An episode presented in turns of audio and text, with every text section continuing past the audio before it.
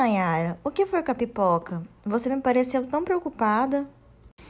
Então, Isadora, ela foi castrada no projeto de castração e agora, cinco meses depois, ela tá dando sinais de cio. O que, que será que pode estar acontecendo?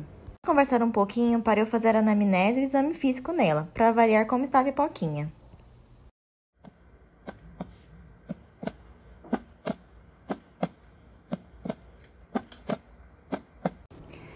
E aí, doutora, o que, que ela tem?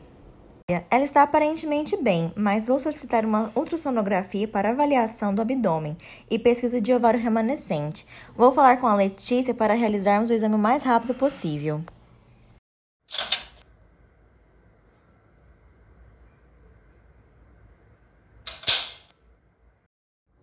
Olá, bom dia.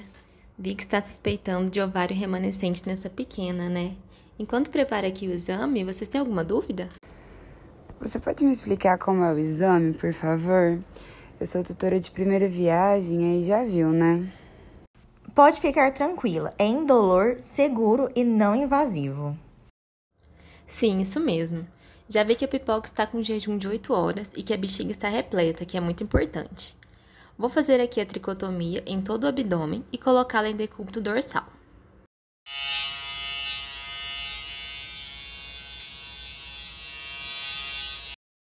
Agora, aplico um gel à base de água e que é atóxico. Por ela ter apenas 3 kg, os transdutores mais usados são de 5 e 7,5 MHz. Com o transdutor de 10 MHz, pela sua alta resolução, podemos conseguir avaliar ainda melhor o possível ovário remanescente. O transdutor de formato linear produz uma visão de campo retangular e o convexo uma imagem em leque. Como se sabe, os ovários estão localizados caudalmente ao polo caudal dos respectivos rins. Durante o exame, irei localizar primeiramente os rins como referencial para a identificação do ovário ipsilateral. Eles são de difícil localização, são pequenos e alongados e medem cerca de 2 cm de comprimento na cadela.